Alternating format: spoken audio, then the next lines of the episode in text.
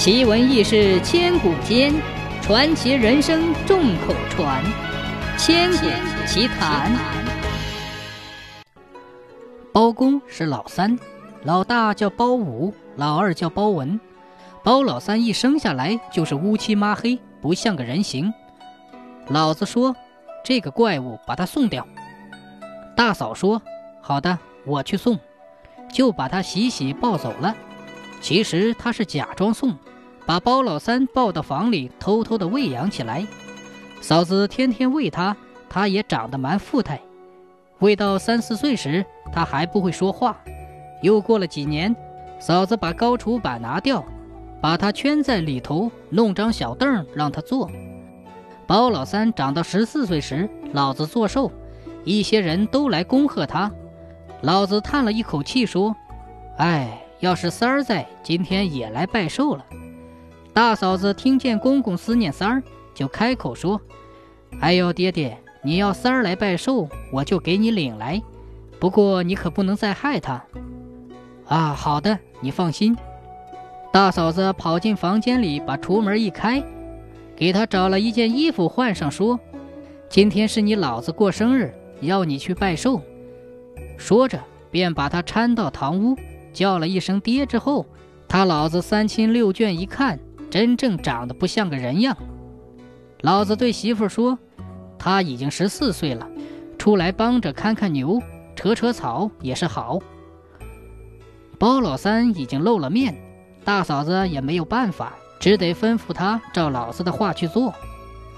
第二天，老子吩咐说：“明天你去开荒去。”三亩荒塘，三天之内要开好种粮。嫂子如实的告诉了他，最后说：“你先去，我把饭煮煮，也帮你去开。”荒塘里草长得人把高，包公跑去一看，没处下手，就把钉耙朝田里一撂，叹了一口气，索性倒头就睡。凡人叹气就过去，仙人叹气冲天门。张玉皇掐指一算。晓得包公开荒没法弄起，就差一群乌鸦去帮他开。乌鸦把草一根根闲了堆了起来，三亩荒塘全部开下来了。包公醒来一看，田里的草都干净了，就回去朝大嫂子说：“荒塘开好了，吃了饭，用牛车把草拖回来。”嫂子跑去一瞧，荒田真的开出来了，连忙回去告诉公爹。公爹说：“叫他弄一斗芝麻去种。”包公把芝麻种下去之后，老子又说：“咦，弄错了，那块田不种芝麻，叫他把芝麻从田里拾起来。”嫂子为难说：“爹爹，别的什么都可以拾，这芝麻你叫他怎么个拾法呀？”哎呀，要拾起来还要丢到斗里去。包公没有办法，就到田里去拾。拾着拾着，又叹了口气，睡着了。张玉皇又知道包公有难，就拆了一批麻雀去帮他去拾。他们把芝麻一粒粒的都拾起来。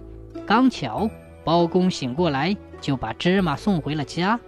老子一看，呵，了不起，知道老三绝非凡人，将来一定能办大事，也就开始喜欢他了，不再为难他了。